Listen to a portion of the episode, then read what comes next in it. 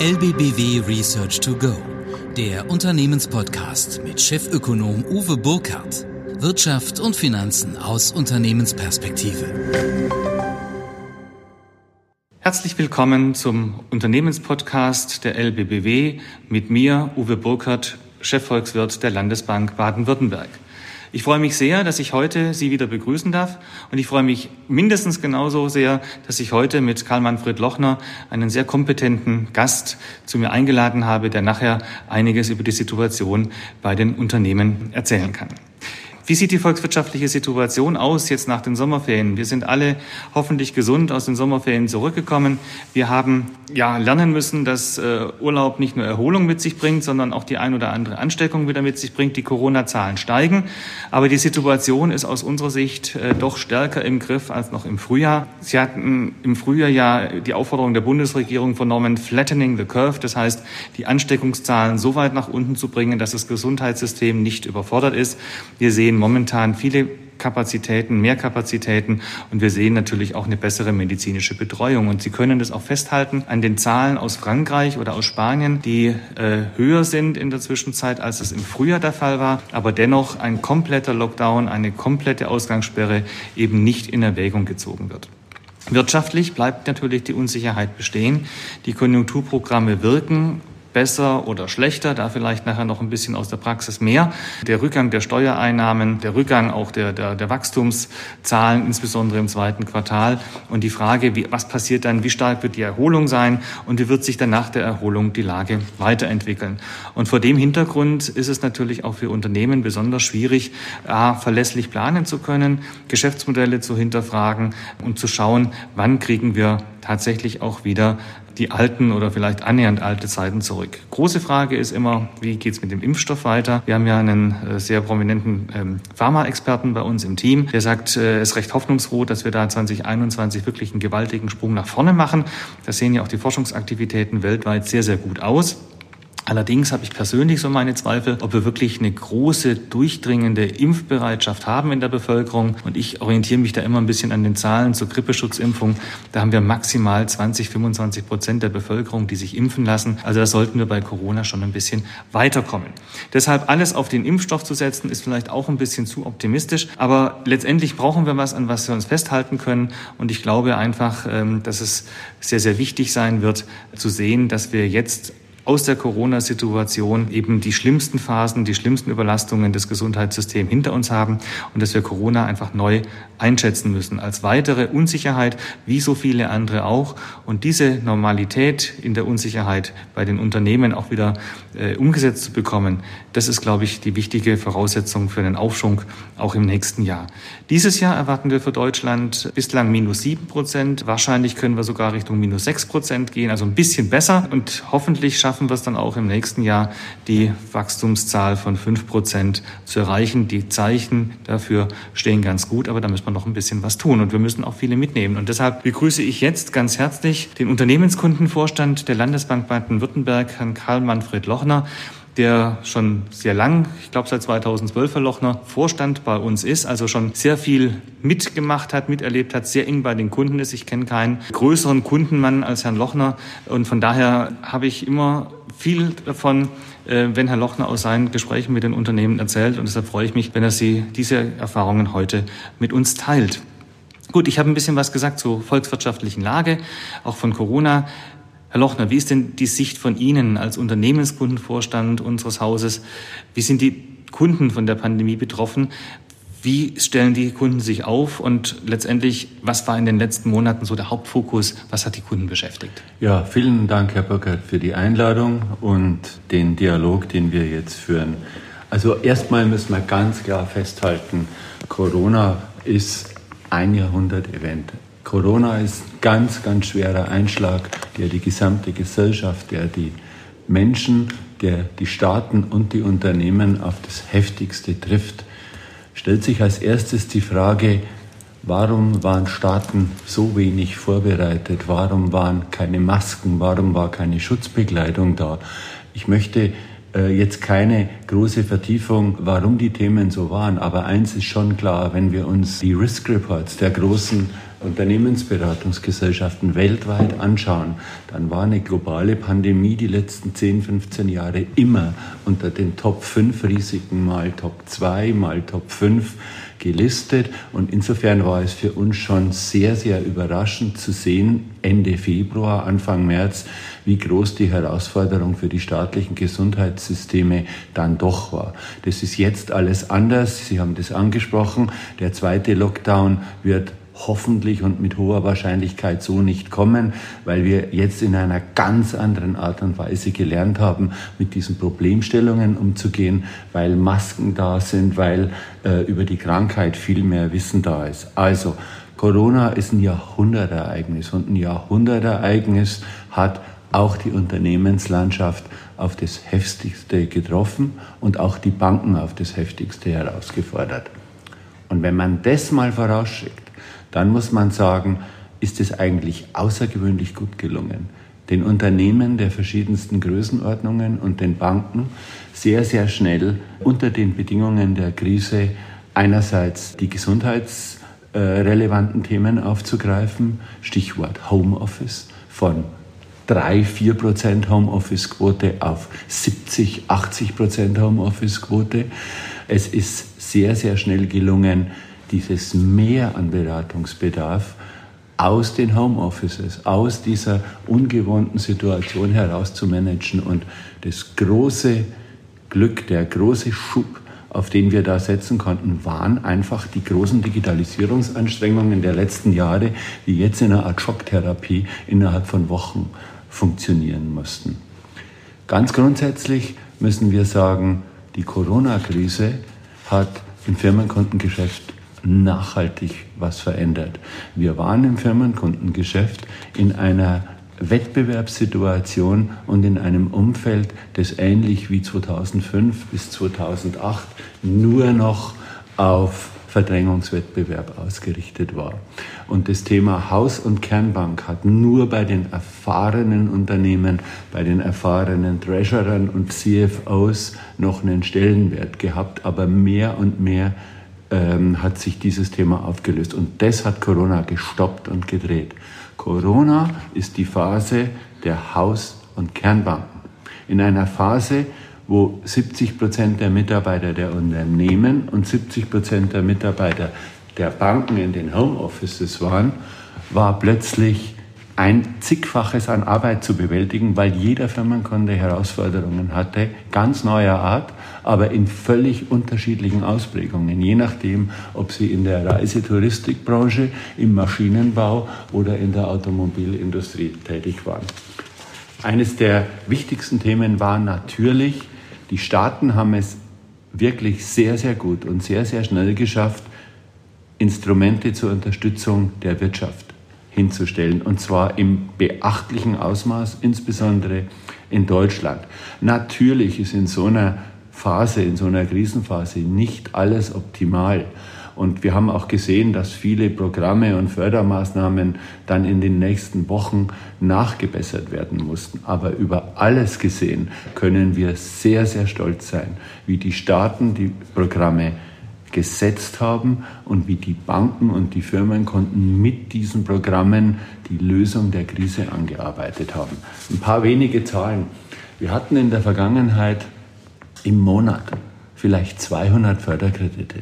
Und darauf ist eine Kapazität in der Bank wie in jedem Unternehmen ausgerichtet.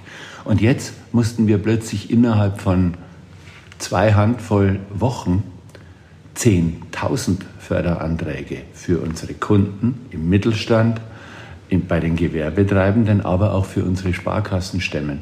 Und dass das unter Homeoffice-Bedingungen gelungen ist, zeigt, mit welcher wahnsinnigen Energie, mit welchem Lösungswillen und mit welcher Motivation unterstützt durch die Digitalisierung hier gearbeitet worden ist. Und darauf bin ich unheimlich stolz. Dafür danke ich unseren Kunden, dafür danke ich unseren Mitarbeitern. Ja. Ja, Sie haben es angesprochen. Gewaltige Herausforderungen auf jeder Seite. Kommunikation, ganz wichtig, Hausbankprinzip. Wenn man jetzt ein bisschen nach vorne schaut, wir haben momentan in der Diskussion in Deutschland Zombifizierung. Sind diese Förderprogramme zu stark, erhalten die zu stark? Auf der anderen Seite droht uns dann vielleicht doch noch eine Pleitewelle, wenn äh, die Insolvenzantragspflicht wieder aufgenommen wird Anfang Januar. Haben Sie da ein bisschen ein Gefühl dafür, was da so kommen kann? Ich meine, wenn man in die Vergangenheit schaut, Sie sagten selber Jahrhundert-Herausforderung, das ist schon eigentlich, wir befinden uns da ja schon in relativ ja, unbekanntem Terrain, Terra Incognita. Ja, absolut. Und es wäre völlig falsch zu sagen, wir haben jetzt mit den Förderprogrammen und diesen großen Anstrengungen diese Themenstellung gelöst. Tatsache ist, dass Corona immer noch wirkt und dass wir viele dieser großen Verwerfungen jetzt erst nach und nach über das Reporting, über die aktuellen Zahlen aus den Unternehmen und aus den Branchen erfassen. Ja, die Umsatzeinbußen in Industrien wie der Automobilindustrie, wie in der Touristik, wie im Airline-Business sind extrem. Die Unterbrechung der Liefer- und Wertschöpfungsketten hat ganz, ganz tiefe Spuren hinterlassen. Was wir sagen können und was wir auch schon gesehen haben im Halbjahresreporting, alle Firmenkontenbanken haben massiv die Risikovorsorge angehoben, auch wir. Allerdings kann man schon beobachten, diese Risikovorsorge hat noch sehr, sehr stark den Charakter des zweiten Wortteils, nämlich Vorsorge. Der größte Teil äh, dieser Themen hat vorausschauenden Charakter, weil wir überzeugt sind, dass Ende diesen Jahres und auch noch lange Zeit in 2021 viele Kreditrisiken erst schlagend werden. Eine ganz wichtige Frage, die Sie gestellt haben, kann denn das richtig sein, diese Insolvenzantragsfristen auszusetzen? Ich zum Beispiel in meiner Funktion als Koordinator für Firmenkontengeschäfte im Verband öffentlicher Banken, ich habe mich auch sehr, sehr stark für diese Regelung gemacht. Und zwar nicht, weil wir notwendige Restrukturierung in der Volkswirtschaft, die auch über Insolvenzen stattfinden muss, verschleppen wollen, ganz sicher nicht, sondern weil die Herausforderung, wie schon gesagt, so groß war und die Förderprogramme, die gerade erst gebaut worden sind, die müssen eine Chance haben zu greifen. Die Unternehmen müssen eine Chance haben zu unterscheiden, was ist der mehrwöchige Lockdown und was ist die die mittelfristige Sicht. Und wir sehen ja auch, wie beispielsweise in China die Autonachfrage und andere wichtige volkswirtschaftliche Indikatoren schon wieder stark in die richtige Richtung weisen. Also es war richtig, das auszusetzen. Es war auch richtig, das nochmal temporär und jetzt für kürzere Zeit zu verlängern. Aber wir müssen jetzt ja vorsichtig sein. Mhm. Denn es ist völlig klar, ich möchte nicht von einer Zombifizierung sprechen, noch nicht, aber für jedes gesunde Unternehmen wird es immer mehr zur Herausforderung, welche Forderungen sind sicher, welche Forderungslaufzeitverlängerung kann ich akzeptieren und welche nicht. Und da kommt jetzt die nächste Aufgabe. Nach der dringendsten Liquiditätssicherung geht es für uns jetzt darum, mit unseren Kunden zu arbeiten.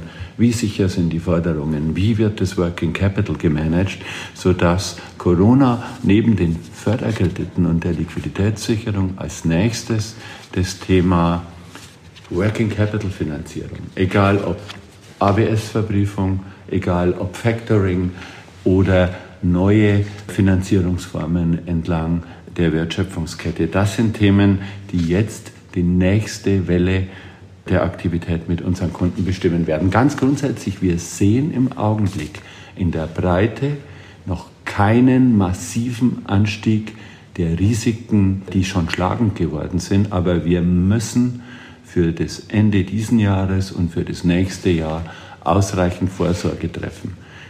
Die Wirtschaft ist teilweise ja schon mit großen Herausforderungen in dieses Jahr 2020 gegangen. Herr Burkert, Sie wissen das genau und wir haben das an vielen Punkten diskutiert. Ob das die Automobilindustrie ist, die ja gleich mit mehreren Transformationswellen befasst ist, ob das der Maschinenbau ist, der sehr, sehr stark in diese Themen involviert mhm. ist. Dort wussten wir, dass 2020 ohnehin schon ein sehr, sehr schweres Jahr wird. Und das Ganze kommt jetzt auf die Dinge drauf. Aber die Liquidität, die Steuerungsfähigkeit, die Eigenkapitalgröße, die mittlerweile im Schnitt laut Statistik beispielsweise der KfW bei über 30 Prozent, 31,2 Prozent, um es genau zu sagen, das sind Dinge, die helfen und die stabilisieren. Und die Managementfähigkeiten, auch aus der Finanzkrise herkommend, schnelle Maßnahmen und mit Unterstützung der öffentlichen Fördermaßnahmen umzusetzen, sind sehr, sehr stark ausgeprägt. Deswegen glauben wir, ja, es wird zu schmerzhaften Ausleseprozessen und auch zu einem deutlichen Anstieg der Insolvenzen kommen. Aber viele, viele Unternehmen können auch ordentlich oder sogar gestärkt aus dieser Krise kommen. Ich denke, dass, wie Sie sagen, also schon 2019 klar war, der Wettbewerb greift und der Wettbewerb wird dann auch dafür sorgen, dass am Ende des Tages auch der ja, die schöpferische Zerstörung aller Schumpeter greift. Ja. Äh, da bin ich, bin ich auch ziemlich sicher. Ich habe keine großen Sorgen, dass wir jetzt wirklich permanent Dinge nach hinten verschleppen. Ähnlich wie aus Kurzarbeitergeld. Das muss man auch irgendwann mal wieder aus, sich ausschleichen lassen.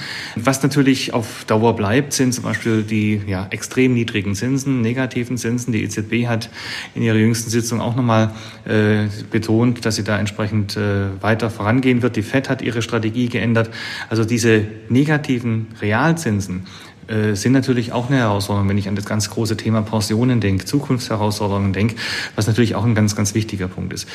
Gleichwohl ist es natürlich wichtig, die, die Finanzierungskosten auch die, der Unternehmen tief zu halten. Und Sie haben es ja auch angesprochen, dass es äh, nochmal in der Beziehung deutliche Veränderungen mit sich gebracht hat, äh, Corona. Die Frage ist natürlich schon auch, Beschleunigt es neue Geschäftsmodellprozesse, neue Prozesse bei Unternehmen? Ist es eher ein Katalysator Corona? Ist die Zeit nach Corona die Zeit, ja, wie heißt, man sollte doch bitteschön jede Krise, die sich bietet, auch nutzen zu einer entsprechenden Veränderung, weil dann die Veränderungsbereitschaft am größten ist. Ja. Haben Sie da schon Erfahrungen gemacht in Ihren Gesprächen? Also, Sie haben das Wort Katalysator benutzt, Herr Burkhardt, und eins ist vollkommen klar, Corona ist ein Megakatalysator in der Entwicklung und in der Veränderung der Wirtschaft. Schauen Sie sich nur an, wie die US-Technologiewerte sich im Vergleich äh, zu vielen anderen Branchen entwickelt haben. Viele digitale Geschäftsmodelle konnten ihre Überlegenheit in dieser Corona-Krise erheblich ausspielen und das wird nicht aufhören. Das wird ganz, ganz sicher weitergehen. Was mir ein wichtiger Punkt ist, zwei Themen noch. Was wird die Unternehmen in der Zeit nach Corona. Und es wird eine Zeit nach Corona äh, geben, in der wir das Thema dann abgehakt haben.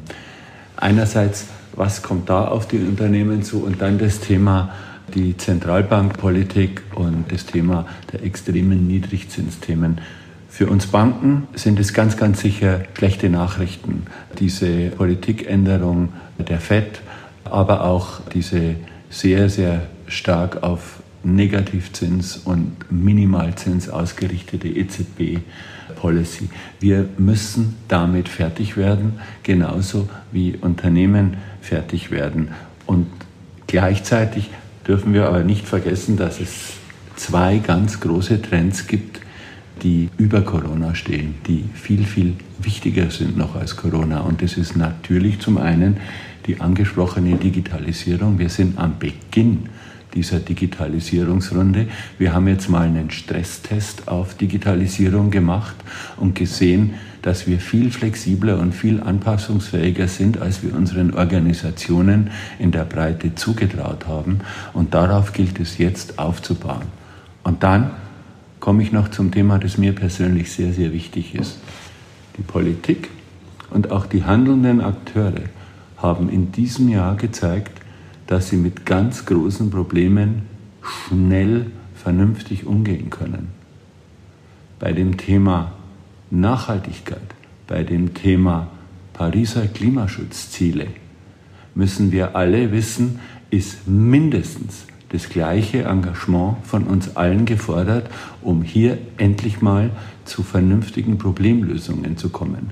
Und ich kann mir nur wünschen, dass die, uns allen, dass die gleiche Energie in der Politik, in den Unternehmen, aber auch bei jedem Einzelnen von uns in das Thema Bewältigung der Klimakrise gesteckt wird, wie wir das in die Bewältigung der Corona-Themen bekommen haben. Ich bin da nicht pessimistisch. Wenn Sie sich die letzte Umfrage, die wir zusammen mit Finance gemacht haben, zum Thema Nachhaltigkeit anschauen, dann wissen wir jetzt schwarz auf weiß, Nachhaltigkeit und Green Finance ist das Brennpunktthema in der Wirtschaft, egal ob es mittlere, kleine oder sehr große Unternehmen sind.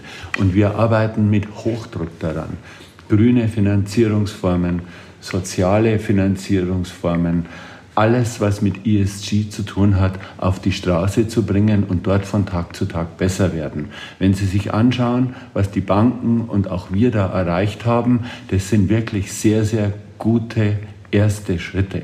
Aber wir sind hier am Beginn eines sehr, sehr großen und sehr wichtigen Weges und es wird mindestens so wie bei Corona darauf ankommen, dass Staaten schnell und besonnen Rahmendaten und Unterstützung vorgeben und dann die Akteure der Wirtschaft hier ganz entschlossen handeln. Also ich glaube, das ist genau richtig. Zum einen natürlich den Rahmen zu setzen, die Ernsthaftigkeit auch zu zeigen und das macht die Kommission, das macht die Bundesregierung. Aber der zweite Teil, den Sie angesprochen haben, ist aus meiner Sicht mindestens genauso wichtig. Und da bin ich halt einfach Anhänger der Freiburger Schule. Rahmen setzen.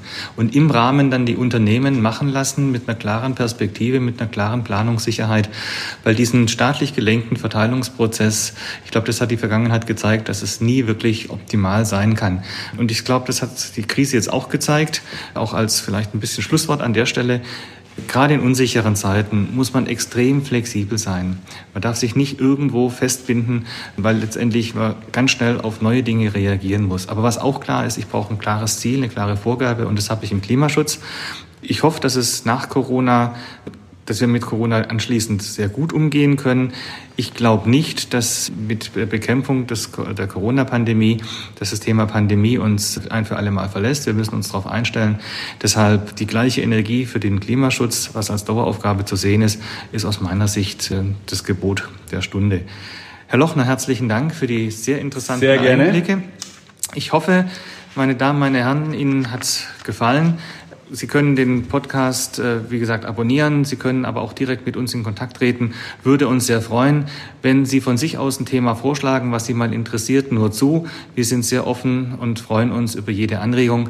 Herzlichen Dank und vor allem bleiben Sie gesund. Alles Gute. Das war LBBW Research to Go mit Chefökonom Uwe Burkhardt. Jetzt abonnieren oder besuchen Sie uns auf lbbw.de. Wir verfolgen für Sie die Weltwirtschaft, analysieren Märkte und Trends. Bereit für Neues. LBBW.